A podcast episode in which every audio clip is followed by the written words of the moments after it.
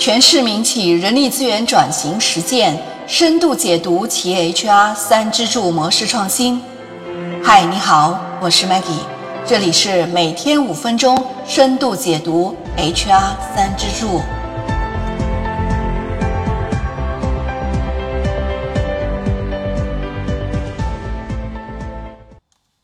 前面我们已经用了大量的时间和大家分享过尤里奇关于重新定义人力资源部、重构人力资源部理念、组织架构以及角色等内容。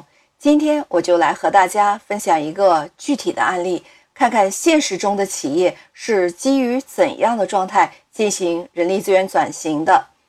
那么，我们一起来听听 DHL 公司为什么要进行人力资源转型。首先，我们来认识一下 DHL 公司。DHL 公司是全球著名的邮递和物流集团 Deutsche Post DHL 旗下公司，它是世界物流行业的领导者德国邮政敦豪的一部分。那么，它的业务呢，主要包括四个集团：快递业务、DHL 全球货运和运输业务、供应链业务以及邮递业务。一九六九年，DHL 开设了他们的第一条从旧金山到檀香山的陆地运输航线。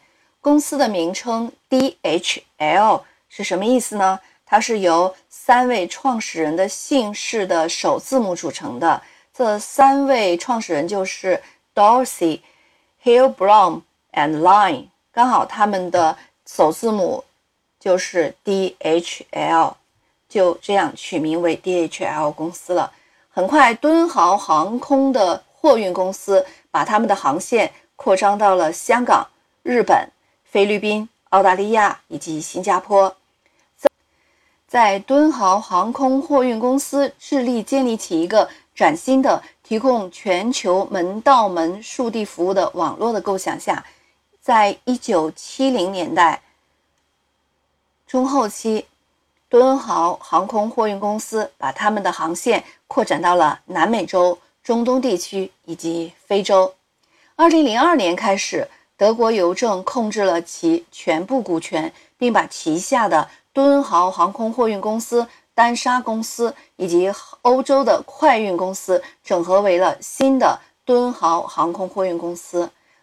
二零零三年，德国邮政又收购了美国的空运特快公司，就是 Airborne Express，并把它整合到敦豪航空货运公司里面。二零零五年，德国邮政又收购了英国的英运公司，也整合到了敦豪航空货运公司。到这个时候呢，敦豪航空货运公司的速递公司已经拥有了世界上最完善的速递网络之一。可以到达两百二十个国家和地区的十二万个目的地。在二零零七年的一月二十六日呢，敦豪宣布正式启动在中国国内的货物空运业务。下面我们就来说一说 DHL 的中国公司。一九八六年，DHL 进入中国后，它与中国对外贸易运输集团总公司。各注资一半，成立了合资公司。DHL 中国公司的组织架构是怎样的呢？它采用的是总部、区域和分公司三层结构，设立了北方区在北京、东方区在上海和南方区在广州的三个区域中心。它采用对应的三层人力资源管理结构。这个组织架构图呢，我们已经放在了 PPT 里面。如果您想查看 PPT，可以点击我们音频进度条上方的 PPT 按钮，就可以查看到 PPT 的图片了。了解了 DHL 中国公司的组织架构，我们就来看看它的人力资源人员的配置情况。根据上一年的营业收入的规模，中国公司把分公司分为五个类型，并实施不同的人力资源人员配置。这里呢，我们也在 PPT 里给大家放了 DHL 中国公司的人力资源的配置表，大家可以看一下。它的公司分五个类型，一个是迷你公司、小型公司、中型公司、大型公司以及超大型公司。我们可以看到呢，人力资源经理是在中型公司以上才配置的，而中型公司呢是没有配置人力资源专员的。分公司 HR 负责人直接向分公司的总经理汇报，间接的向区域的 HR 经理汇报。详细情况大家可以看一下我们这张表格。基于这样一个人力资源的人员配置，那我们就来看看人力资源的人员他们的工作是怎样的。总体而言呢，分公司 HR 人员主要从事的是一些事务性和流程化的工作。那我们主要就来看一看他们主要负责哪些方面的工作呢？一共可以概括为六个方面，大家也同样可以看我们的 PPT 上面也有一些简要的提示。首先就是招聘，我们都很熟悉，做 HR 首先就是人员的入口，那肯定是要负责招聘工作。那么 DHL 的中国公司的分公司的 HR 人员在招聘方面主要负责的是。收集招聘需求啊，选择招聘渠道，发布招聘广告，以及收集和筛选简历，组织面试和复试，以及新员工入职、转岗安排、离职人员面谈分析等等，都是一些我们大家耳熟能详的，而且是非常常规性的一些事务性的工作。那么再来看第二个方面，就是人进来以后呢，是要安排培训的。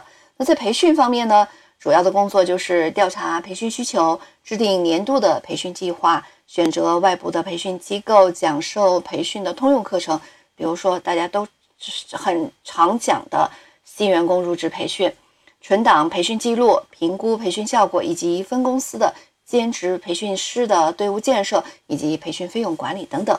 我们来看一看，其实也是大部分都是事务性和流程化的工作。那么第三个方面呢，就是人已经进来了，那我们就进行一个人员的任用。和考核，那就涉及到绩效方面。即在绩效方面呢，主要是传达总部、区域绩效考核政策，协助部门经理设立考核目标，督促月度绩效考评以及面谈，收集月度、年度评估结果。听到这些内容，大家是不是非常的熟悉呢？可能也是你日常一直在做的工作吧。那么再来说他们第四个方面的工作，那当然就少不了薪酬福利了。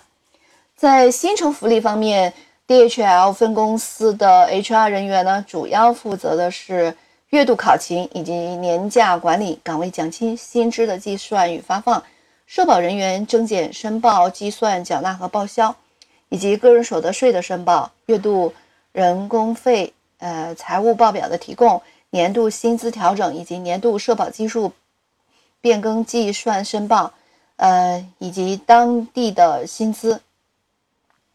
还有就是福利政策的收集、申请等等，呃，总之都是一些非常事务性的工作了。第五个方面呢，就是维系员工关系方面呢，呃，定期开展员工的生日、节日祝福等等活动，组织员工旅游、分公司年会以及员工关系费用管理等等。那最后一方面呢，就是劳动合同方面了，就是人事方面开展劳动合同的签订、终止。续签管理以及员工的内外部档案的管理，还有就是人力资源的员工信息系统维护等等，啊，我们大家一听就知道，这些肯定都是非常非常繁琐、细细碎的一些事务性的工作。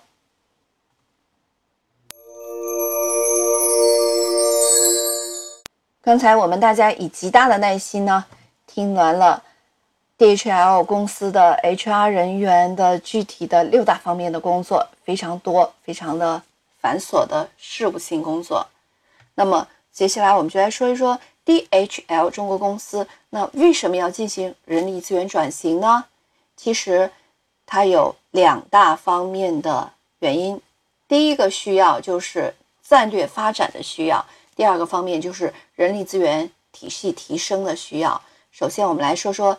战略发展的需要，DHL 公司要进行人力资源转型的第一个原因，也就是第一大需要，就是来自战略方面的需要。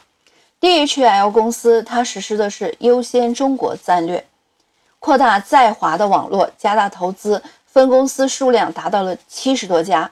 每个分公司都要建立相应的人力资源职能部门，导致了人力资源成本不断增加，总部也难以管控这么多的分公司。DHL 公司希望呢，寻求人力资源转型，就是要适应公司未来业务的发展。这么庞大的人力资源的网络，是怎么样才能做到最好的管理呢？要进行人力资源转型的第二个原因，就是人力资源体系有待提升的需要。我们刚才前面已经跟大家讲过了，公司的组织架构非常庞大。地域跨度很大，有七十多家分公司，各个分支机构呢都相对独立，不利于总部政策的贯彻和执行。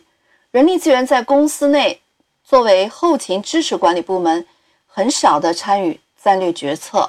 总部对分支机构的人力资源呢，根本无法实时控制监管，之后也带来了很多无可避免的问题。